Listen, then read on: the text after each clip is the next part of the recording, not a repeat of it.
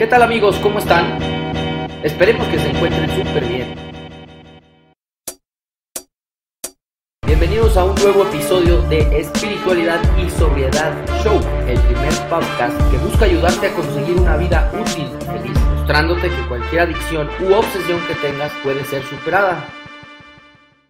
¿Qué tal amigos? Bienvenidos a un episodio más de su programa favorito, Espiritualidad y Sobriedad Show este programa que está dedicado a darte información acerca de cualquier tipo de adicción, alcoholismo u obsesión peligrosa o mortal. Nos da mucho gusto tenerte de nueva cuenta por acá, escuchándonos. Estamos muy contentos de grabar otro episodio más.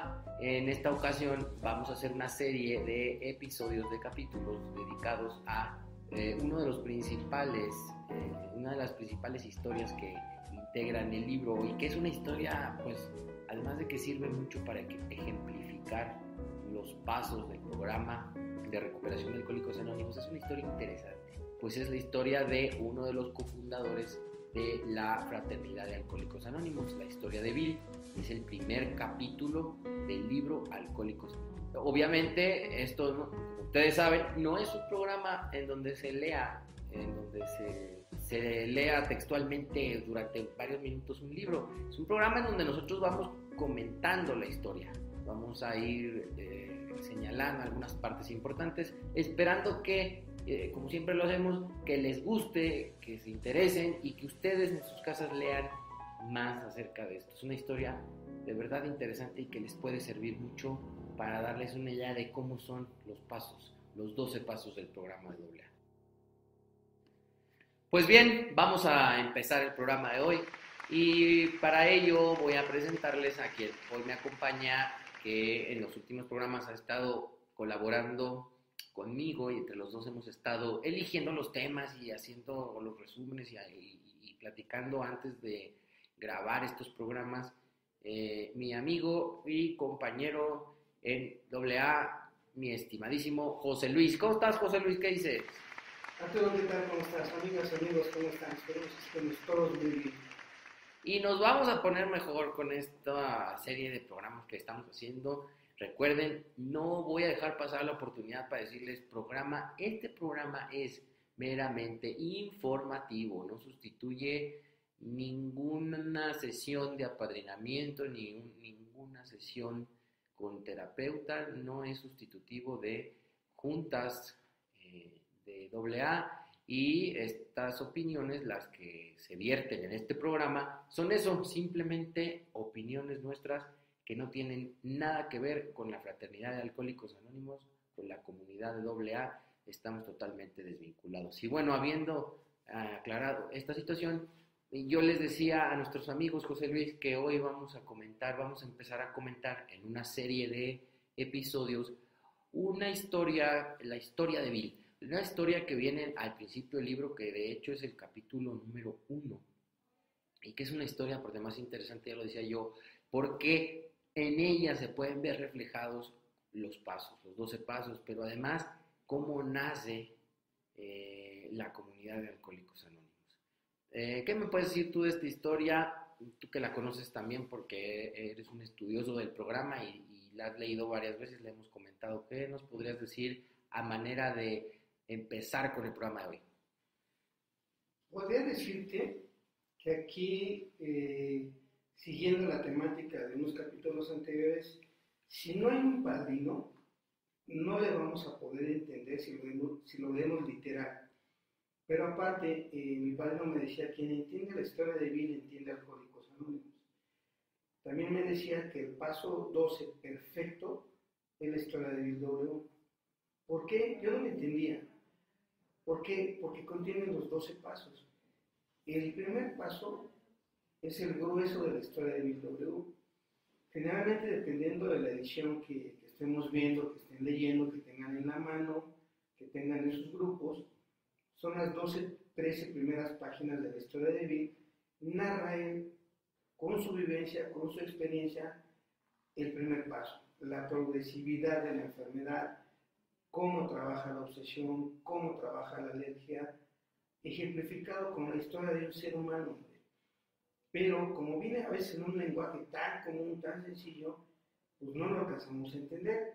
Es ahí donde tenemos que tener un buen guía que, que sepa interpretar las cosas, que sepa hacernos ver ejemplos de vida con ejemplos nuestros. Ahorita esta serie de capítulos esperamos que haga fácil esa tarea de reflexión.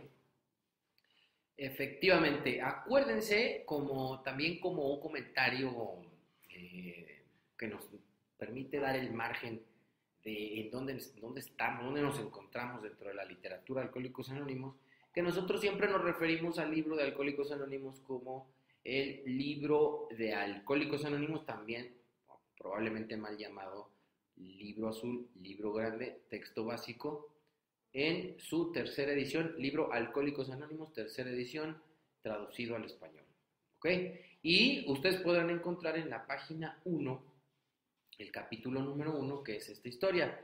Eh, yo quisiera eh, empezar, digo, antes de empezar ya a analizarla en sí, eh, y un poco refiriéndome también a lo que acabas de comentar, José Luis, esta historia, y también lo mencionamos creo que en el en, uno de los episodios de apadrinamiento. Esta historia, si tú la lees eh, al principio, la puedes leer una, dos veces y yo lo que sentí y vi y he visto en otros compañeros es que muchas veces no encuentras puntos de, coincidencia, ¿no? ¿Por qué? Porque se trata de un gringo, porque se trata de un señor que vivió en los 30, que, que, que en los 30, 40, en Nueva York, en Ohio, en Estados muy al norte de Estados Unidos, que, que, a lo mejor tenía pues un nivel de educación este, pues ciertamente pues superior o elevado, que, que, que, vivía pues en una ciudad muy avanzada, en un país de primer mundo, en un país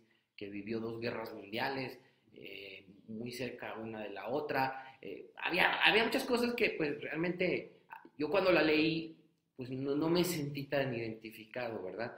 Como tú dices, es una cuestión también del guía que tenemos, ¿no? Del padrino que tenemos, que nos pueda llevar y nos haga reflexionar sobre esta misma historia, pero ahora viendo las similitudes, no fijándose tanto en los puntos que no coinciden, sino en los que sí.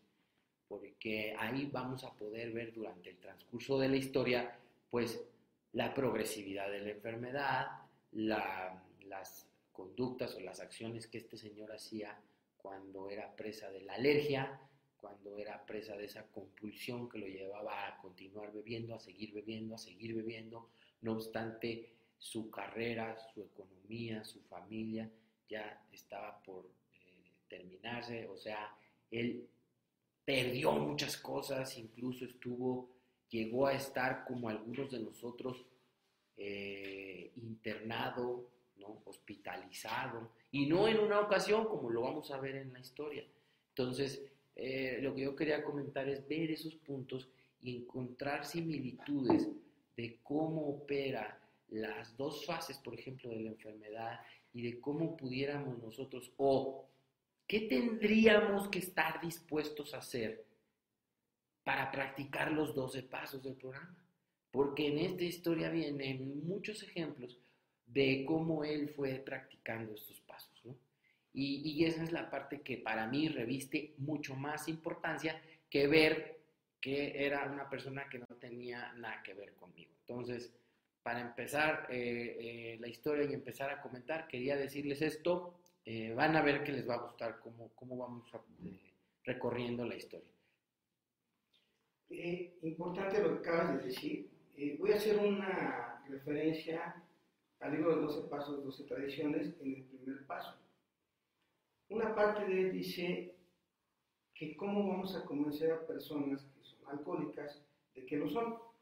Entonces dice que hay que levantar el fondo. Aquí es donde mucha gente ya pone adornos, Arturo, y fondo de dolor, y no sé qué, fondos, y no sé qué. Fondo es uno solo. Pero ahorita no vamos a entrar en eso. Dice el, el 1212 que hay que levantar el fondo y nos explica cómo lo vamos a hacer.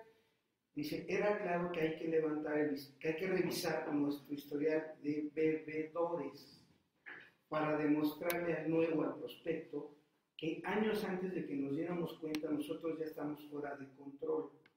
Entonces, la historia de Bill en la página 1 habla de desde el tiempo en que tomó su primer trago. Ahí arranca la historia de Bill. Bill no se mete en cuestiones de niñez, de cómo era su familia, qué era, cuál era su linaje, no toca nada de eso. Habla exclusivamente de cuando conoció el licor, y cuando hablo de conocer el licor, hablo de probarlo, hablo de tomarlo, hablo de experimentar la sensación del primer trago. Ahí arranca la historia de Bill W. Entonces, nuestros padrinos, nuestros guías, eh, en el afán de, ayudarnos, nos han hecho a muchos, como a mí me, pasó, que tenemos que repasar desde niños, qué nos pasó desde niños, y ahí tuvimos unas desviaciones brutales, ¿no? Por ejemplo, cosas que dan risa, porque me pegaban mi mamá, porque mi papá no me ponía atención, por eso soy alcohólico. No, no son mentiras, o sea, las enfermedades no te dan porque te peguen o te castiguen. Entonces, esta no, pasa así, y en, en el historial cada uno de nosotros lo podemos repasar. Eh, eh, sí, exactamente. Eh, hay, que, hay que tomar en cuenta esto que está diciendo José Luis y tomar en cuenta al mismo tiempo, recuerden que él, la historia de este señor, Bill W., y la, y la otra persona, el doctor Bob, fueron ambos los fundadores de la comunidad de alcohólicos anónimos, de la fraternidad y fueron los que le empezaron a dar forma a los 12 pasos. Ya más adelante hubo la intervención de otros alcohólicos que comenzaron a recuperarse para escribir el libro y para darle una formalidad o una enunciar los pasos e enumerarlos. Pero de entrada este es importante mencionar la historia de él, ¿no? Porque es uno de los dos cofundadores. Y bueno, para continuar, compañeros y queridos escuchas, quisiera, como lo estamos mencionando, leerles el primer párrafo de la historia de Bill, ¿no? Página 1 del libro ya bastantes veces mencionado, dice, capítulo 1, voy a leer textualmente, la historia de Bill.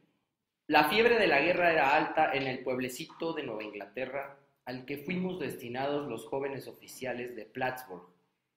Nos sentimos muy halagados cuando los primeros ciudadanos nos llevaban a sus casas y nos trataban como héroes. Allí estaban el amor, los aplausos y la guerra. Momentos sublimes con intervalos de júbilo. Por fin estaba yo viviendo la vida y en medio de esa conmoción descubrí el licor. Al descubrirlo, olvidé las serias advertencias y los prejuicios de mi familia respecto a la bebida. Llegó el momento en que nos embarcamos para Europa. Entonces me sentí muy solo y nuevamente recurrí al alcohol. Fin de la cita. Entonces, José Luis, aquí como tú decías, ¿no? Aquí no narra ah, eh, historial de niñez, ni del niño maltratado, ¿no? Ni del joven tímido, etcétera. Eh, se va muy directo al punto, que es cuando él ya está en el ejército y cuando para ello pues tenía que tener la mayoría de edad, tenía que, haber ya vivido un rato, unas, algunas aventuras, y es cuando entre el amor, los aplausos y la guerra, él descubre el licor, ¿no? Y es cuando eh, siente esa emoción que, bueno, pues, por ejemplo, si yo lo veo en mi caso, yo mismo sentía, ¿no? Con esas primeras fiestas, con esas primeras salidas a los bares, a los antros, eh, en la camioneta con la, la hielerona atrás, bien frías las cheves, es, esos momentos de júbilo, ¿no? De felicidad, de que ya vamos por, por, las, por las chavalonas, por las morritas, ya vamos a la fiesta, ya es, es, es eso lo que se está refiriendo aquí, José Luis. Sí, mi caso, por ejemplo, eh, fue chavito, chavito, niño todavía. Fue un domingo, íbamos a ver un partido de fútbol y pues yo sentí que, ¿qué hago aquí? Pues de repente sacan una botella de salsa blanco y en, y en unos cambiándole la televisión, otros viendo la hora, otros hablando groserías y yo sentado así. Dije, tontoy. De repente cuento las ponen tacitas, empiezan a servir, empiezo a contar los que éramos, y digo, sobra una, yo. Y me, no me dijeron nada, la pusieron, entonces la probé. El sabor fue horrible. Me quemó la garganta, me ardió el estómago. Pero en cosa de segundos me sentí en las nubes. Y pum, acabé la ronda. Me empecé a reír. Y luego volvieron a servirlo y me volví a acabar la ronda. Y ya no me estaba riendo, ya me estaba colgando en la ventana, ya estaba yo inventando madres por ahí. Se me fueron todos los complejos y me sentí en otro, en otro nivel de disfrute de todo. Y nadie me estaba regañando, se estaban riendo. Y dije, que a todo va, ¿no? O sea, yo no, no podía razonar, simplemente sentí un efecto tan chingón, valga la expresión, que dije, puta, que a todo da. Ahí ya pasó de los años y cuando me enseñaron a revisar, yo ya estaba fuera de control, yo ya tenía el alcoholismo, pero yo no lo sabía. Ahí vino mi primer laguna mental, yo me acuerdo que me cerraron en un ropero, lo empecé a patear, lo desclavé, seguido corriendo en el patio, porque un poco me agarró cinturonazos, y otra vez despierto hasta otro día, creo yo, con un dolor de cabeza infernal. Pero lo que viví me gustó mucho. Claro, pues es, es, son los primeros contactos que uno tiene y bueno, es de lo que hace mención la primera, el primer párrafo, el primer párrafo del libro, de, perdón, de la historia. Luego... Y, perdón, doctor. Y, sí. Y luego vuelve a hacer mención del segundo consumo. Dice, nuevamente nos embarcamos para Europa y me sentí solo otra vez. Entonces ahí sí ya empieza a hablar de un sentimiento que acompaña mucho al adicto, la soledad. Ese sentirse que no encajas y dice Bill W, pues entonces nuevamente recurre al alcohol pues como un bálsamo, como un lubricante social, tú lo has dicho también, que eso está en el programa. Entonces, desde ahí ya empezó a despertarse esa parte que se esa idea de que con un trago se me calma la soledad. Sí, y me permite relacionarme y me permite conocer gente y reírme y dejar atrás mi timidez y pues, algunas este, pena, vergüenza que tengo de acercarme a la gente. Y esto lo empiezo yo a ver o a procesar como algo que me ayuda contra la soledad, como algo que, que me facilite el camino para no estar solo, ¿no? Es, la parte del segundo consumo que él hace y después emprende el viaje a Europa, a la guerra. A la guerra, exactamente. Ahí entra mi padrino y me dice, ¿cómo te fue después? Entonces yo hago una pausa de consumo. este consumo de niño que le dije fue más o menos ocho años. Entro a la preparatoria y para mí esa es la, la semejanza. Bill se embarca a la guerra yo me embarco a la preparatoria. Eh, en un mundo totalmente diferente, porque en la cuestión de primaria, secundaria, es un ambiente muy tranquilo, ¿no? Bueno, no sé ahora, pero está muy controlado, poca gente, este, no, hay, no había fácil acceso a drogas en ese tiempo. Y entro a, a, la prepa, CCH, y ya no hay prefectos que te acusen, ya no hay quien te diga métete a clases, y me empiezo a sentir solo, desubicado, hay muchísima gente ahí. Inclusive yo me acuerdo de una señora, una señora, señorita, no sé qué edad tendría, ya embarazada. Bueno, ya no señorita, ¿verdad? Ya llegó embarazada, entonces... ya no. Ya no. Entonces yo me desubiqué horrible. De repente empiezo a ver muchas chavas, todas muy guapas, y no, no sé cómo acercarme, no puedo lidiar. Entonces me meto al, al lugar de donde estaba más relax todo, que eran las canchas, y ahí alguien organiza una borrachera para recibir a la generación nueva y, nuevamente recurre al alcohol, Bacardi Blanco ahora, y acabé tirado en la entrada del CCH, donde más o menos pasaban como unos 4 o 5 mil personas por día, yo tirado ahí. Eso fue, eh, por decirlo, el segundo consumo. Después de 7 años, o no más, 8, 7, 8 años, de sequedad. Del primer contacto. Del primer contacto con el alcohol. Ahí me enseñó el padrino que la alergia crece, aunque yo no consumo. yo duré 7, 8 años seco. Vuelvo a probar el licor y me pasó lo mismo, perdí el control y acabé exactamente en las mismas condiciones. Inconsciente, tirado en el piso, borracho hasta no más no poder, pero desarrollé otra capacidad que casi cualquier adicto tenemos. Nos recuperamos en cuestión de horas y otra vez estamos listos en pie de guerra para lo que sigue.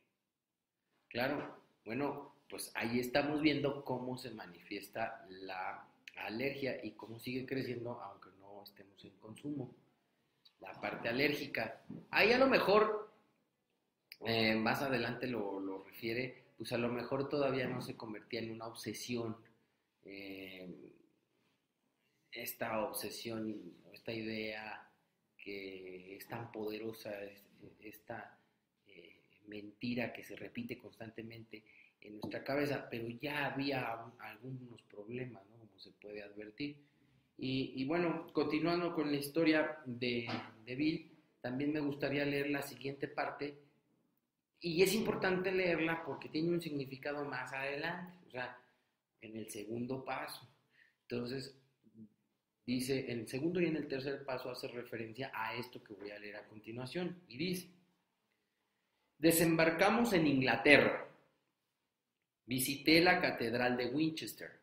Muy conmovido me dediqué a pasear por sus exteriores y llamó mi atención una vieja lápida en la que leí esta inscripción.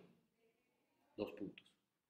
Aquí yace un granadero de Hampshire, quien encontró su muerte bebiendo cerveza fría.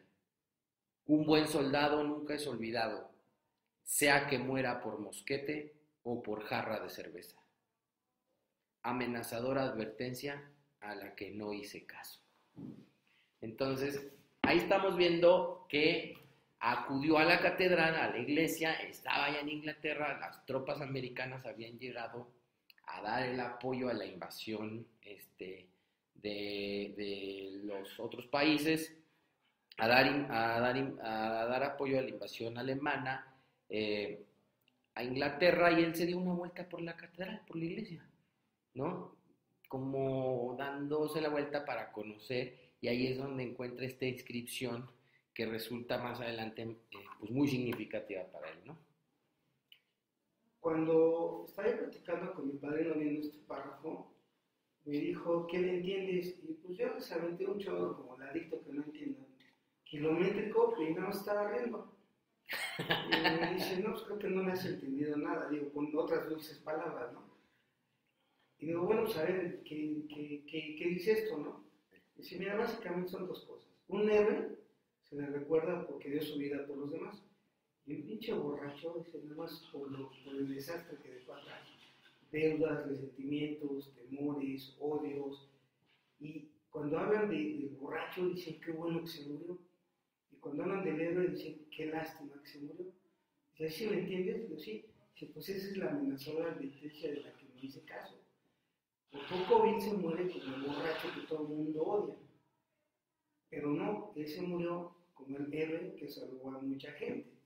esa es la pequeña diferencia de esto, que como tú dices, ya más adelante la compaginamos con segundo y tercer paso y trae un significado muy profundo, pero muy bonito.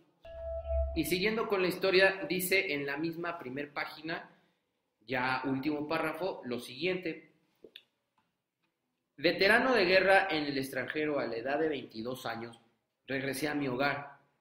Me imaginaba ser un líder, porque ¿no era cierto que los hombres de mi batería me habían dado una muestra de su especial estimación? Yo imaginaba que, por mi talento para el liderazgo, llegaría a estar al frente de importantes empresas que manejaría consumo a plomo. Fin de la cita. Y entonces aquí José Luis ya empieza este, este hombre ya empieza con las fantasías, ¿no? Ya empieza con los sueños que tenemos muchos de los alcohólicos adictos, sueños de grandeza, de triunfo, ¿no? Ya empieza a darse cuenta que si bien es cierto tenía ciertas aptitudes de liderazgo, empezaba a ser eh, un poquito exagerado en sus, pensamientos, sus emociones a, a, este sentido, ¿es correcto? Sí, Eh, a mí me pasó también, ¿eh? a ti igual seguro, cualquiera de nosotros no debe pasar. Yo a la edad de 22 años, ya era un veterano, pero en las artes de chupe, de vidrio, de pedo, como le quieran decir, y ya me había yo salido de mi casa y después regresé, ya saben, pues ya no pude pagar rentas y todo esto, pero ya estaba trabajando, entonces, eh, como cualquiera de nosotros, hombre, tenemos mucho talento, tenemos una lengua que, bueno, mide metros, ¿no? Y una imaginación que, bueno, y estamos pedos o drogados y fluye. Entonces, por ejemplo, yo empecé a aprender a dibujar sin haber estudiado arquitectura. Sabía proyectar casas, sabía reglamento de construcción sin haber sido arquitecto. Entonces yo empezaba luego a dirigirle los proyectos a los arquitectos de donde yo trabajaba. Y pues obviamente unos, pues me, por la edad, pues se burlaban, otros se enojaban, pero los que más o menos eran de mi edad, pues decían, tú vas a llegar lejos, ¿no? Inclusive el mismo patrón.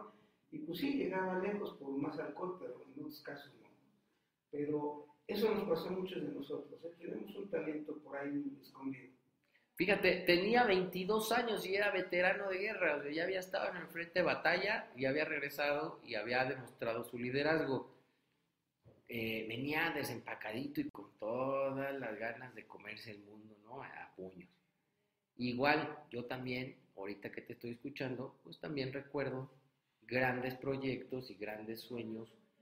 Porque yo sí, desde, desde muy chavo quise ser abogado y, hoy, hoy soy abogado, tengo esa profesión, desde muy chavo lo, lo quise, pero sí me imaginaba teniendo altos cargos en el servicio público me, imaginaba, porque a mí me era muy atractivo la parte del poder del servicio la parte del poder que te daba traer una credencial de una institución federal, ¿no? En México y tener el poder de mandar, de ordenar, de pedir, de hacer, este, en nombre de la autoridad de la federación y de que los demás se te cuadraran y de que las autoridades locales, municipales se te cuadraran por ser federal. Ese, esos eran mis sueños. Y sí, en las primeras borracheras los compartía con algunos colegas, con algunos amigos que posteriormente fueron mis colegas, que posteriormente estudiaron conmigo, eh, estudiaron leyes y en eso se nos iba mucho tiempo de estar planeando cuestiones de éxitos, de logros hacia el futuro. Exactamente.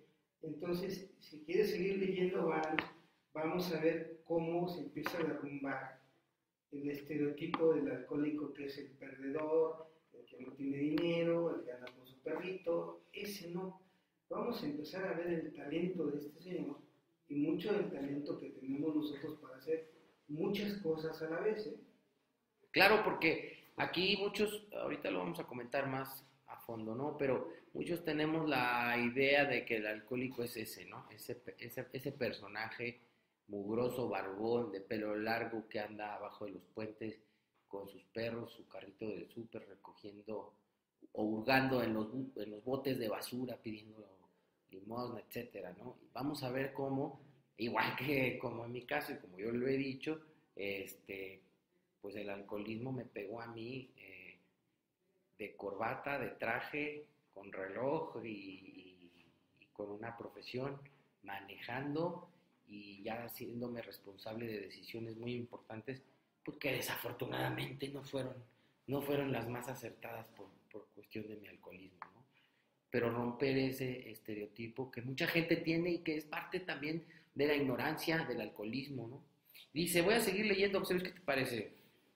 Dice, seguí un curso nocturno de leyes y obtuve un empleo como investigador en una compañía de seguros. Había emprendido el camino para el logro del triunfo y le demostraría al mundo lo importante que yo era. Mi trabajo me llevaba a Wall Street y poco a poco empecé a interesarme en el mercado de valores en el que muchos perdían dinero, pero algunos se hacían muy ricos. ¿Por qué no había de ser yo uno de estos afortunados? Estudié economía y comercio a la vez que leyes.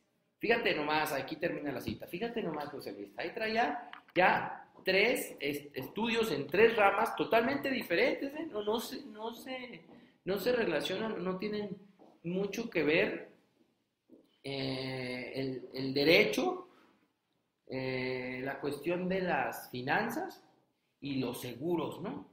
Entonces, vaya que era un tipo con ambiciones y, con capacidades para aprender cosas. Imagínate tú que hoy en día, vamos a trasladarlo hasta este 2019, una persona esté estudiando tres carreras al mismo tiempo, ¿no? Y trabajando. Y además trabajando. Y ya casado, ¿eh? O sea, esto, si lo vemos en línea, es una persona que tenía tenacidad, tenía fuerza de voluntad y sabía organizar su tiempo. Y aparte, borracho. Porque aquí ya está bebiendo. Nunca se les olvide, por favor, que él ya estaba bebiendo. Y dice que según él ya había emprendido el camino del éxito. Entonces era una persona que era un investigador, un, estudiante y un trabajador, y aparte una cabeza de familia. Entonces, a la edad más o menos de 20, no era un anciano, era un joven, tenía todas las fuerzas. Entonces, esa persona es digna de admiración. Y aquí nosotros muchas veces esa edad, con lo que decimos, que ya trabaja y estudia, ya creemos que es un gran, va a llegar lejos. Y sí, pero no pierdan de vista, ya estaba bebiendo. Aparte, él estaba en un mundo totalmente diferente, de balazos y todo, ya estaba en Wall Street, donde hay este, gente muy pomadosa, lo que les da hoy por llamarles alcohólicos funcionales, o sea, ya está todo eso en el cóctel. Y él iba camino a la cima, todavía no estaba. Entonces, el alcohol servía según para ser lubricante social, para empezar a entablar pláticas. Más adelante va a vivir de los centros de jazz en Manhattan, ¿no? Allí le llamamos altos, cantinas, etc, Sí, y en, medio de, de, este esfuerzo de superación, empieza ya a cuestionarse de debido a que se da cuenta que hay personas que han hecho fortunas en Wall Street, ¿no? Especulando con, con las inversiones de, de la, en la bolsa de valores y empieza a tomar esas ideas y dice y se pregunta, ¿por qué yo no? ¿no? Y otra característica que muchas veces está rondando al alcohólico, ¿no? El, el hecho de quererse hacer millonario con el mínimo esfuerzo y eh, de tener ese golpe de suerte, ¿no? Siempre pensando en ese golpe de suerte, en ese negocio millonario que me va a, llevar a las alturas, a las altas esferas de, la sociedad, en, encumbramiento eh, de acuerdo a mi posición económica, ¿no? Entonces, voy a continuar leyendo. José Luis, si tienes otro comentario, continúo leyendo. Dice, eh, como alcohólico potencial que era, estuve a punto de ser suspendido en leyes. En uno de los exámenes finales estaba demasiado borracho para pensar o escribir. Aunque mi manera de beber todavía no era continua, preocupaba a mi esposa. Teníamos largas conversaciones al respecto, en las que yo desvanecía sus temores argumentando que los hombres geniales concebían mejor sus proyectos cuando estaban borrachos y que las majestuosas concepciones de la filosofía habían sido originadas así. Fin de la cita. Y ahí, bueno, es un poquito lo que tú comentaste hace rato, ¿no? Él ya estaba bebiendo, ya tenía actividad alcohólica, ya no pudo llegar al, al llegó al examen final, pero no pudo escribir. Mm, estaba muy borracho. Y eso ya te habla ahí de un problema, ¿no? Yo les digo, ¿cuántas veces no llegué yo o de plano no me presenté a los exámenes por estar borracho? ¿Cuántas veces no me presenté a eh, compromisos bien importantes, pues ya sea de trabajo, de una relación con, con una novia o un compromiso familiar, por estar borracho, por estar en la cantina? Porque yo ya no podía parar de beber cuando comenzaba a beber en un bar, en una cantina, o cuando alguien compraba el 6 de cerveza y destapábamos las primeras. Sí, esto me lleva a otra reflexión del 12-12. donde dice que hay que repasar la historia de bebedores hasta el punto en que les llegue a tocar a ellos. Entonces, aquí muchos han de decir, no, pues pobrecito, ya era un borracho, ¿no? Pero vi todavía dice que era un alcohólico en potencia, todavía no se desataba el infierno tal cual, según, según él, según él. ¿Cuántos de nosotros en ese tiempo ya la gente notaba que teníamos problemas con nuestra manera de consumir drogas o alcohol? Y los otros los calmábamos. claro. Y eso se llama manipulación. ¿Cuántas veces le había dicho a la pobre Lois, tú tranquila y yo también, porque esto va a? Venimos de la provincia, venimos de un pueblito este, enfermo, y hoy, mi hija, mi amor, vivimos en New York, ya me están llamando, tú tranquila. Además, los hombres más exitosos beben, son, lo hacen borrachos los mejores negocios. Yo ya estoy ahí, tranquila. Y pues la señora, pues, fiel a su marido, pues, se calma, según la perspectiva de quién, no se les olvide. Aquí está hablando Bill. Hay otras historias donde existe la versión del otro lado de la moneda, de la historia de Lois. Pero empiezan a ver ustedes, amigas, amigos, que ya está instalado el alcoholismo, ya está plena la falta de control, ya no podía presentar exámenes cuerdos, ya tenía dificultades, pero por el otro lado ya estaba trabajando, ya estaba haciendo dinero, ya estaba haciendo negocios. ¿A, cuántos de nosotros nos pasó que en esa etapa pues, nos reíamos de la gente? Claro, ya otra de las señales que yo veo e identifico en mi propia historia es eh, que ya empezaba a tener estas largas conversaciones ¿no? con la esposa, que eso ya te da una, un síntoma totalmente claro eh, de que estás, ya te estás pasando de lanza, la neta. Porque cuando la señora ya empieza a reclamar y te empieza a decir, ya vámonos, y te empieza a decir, yo ya no quiero ir a la fiesta contigo porque luego no te quieres regresar, cabrón. Luego ya quieres manejar, son las 2, 3 de la mañana y hace frío y tú quieres seguirle en el, al aire libre en la carne asada, ya todos se fueron a dormir. Y, no, mi amor, ¿cómo crees? Y claro que sí puedo controlarlo, lo que pasa es que pues, está... Y ahí vienen los pretextos y la autojustificación que utilizamos muchísimas veces, ¿no? Yo creo que aquí, en esta historia, debemos de tomar en cuenta este reflejo, ¿no? Este, este problema que ya empezaba a ser eh, un, pues un testigo, una señal bien clara de que ya había un problema de alcoholismo. Totalmente. Para nuestros amigos solteros, van a decir, no, pues yo no era casado, pero la novia, sí. la mamá de la novia, las mejores amigas de la novia que no te quieren, ya le empiezan a decir, aguas con este, no es buena persona, anda acá, anda allá. Y luego, pues, de jóvenes hacemos unos dramas impresionantes. La novia se quiere tirar a la carretera, etc, etc. Y, es un drama, ¿no? Pero hoy, hoy nos da risa, pero en ese momento no da risa. Porque cuántas tonterías hemos, hecho este, alcoholizados, ¿no?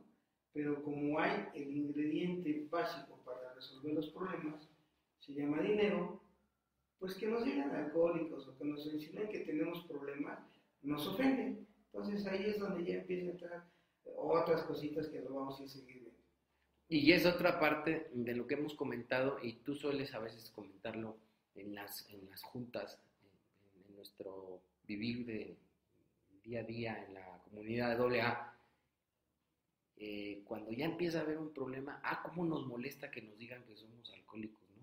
Yo creo que eso da pauta, da pie a un montón de discusiones con la mamá, con el papá, con los hermanos, con la esposa, con la novia, porque a mí, ¿cómo me prendía que me, me dijeran alcohólico, que me mencionaran siquiera la palabra alcoholismo o que estás enfermo. Y escuchar de una persona, estás enfermo o estás muy enfermo, pues realmente no nos gusta. Y, yo creo que la persona que no tiene un problema de alcoholismo o de adicción no tendría por qué molestarse cuando le refieren que puede que sea alcohólico puede que tenga una enfermedad, ¿no?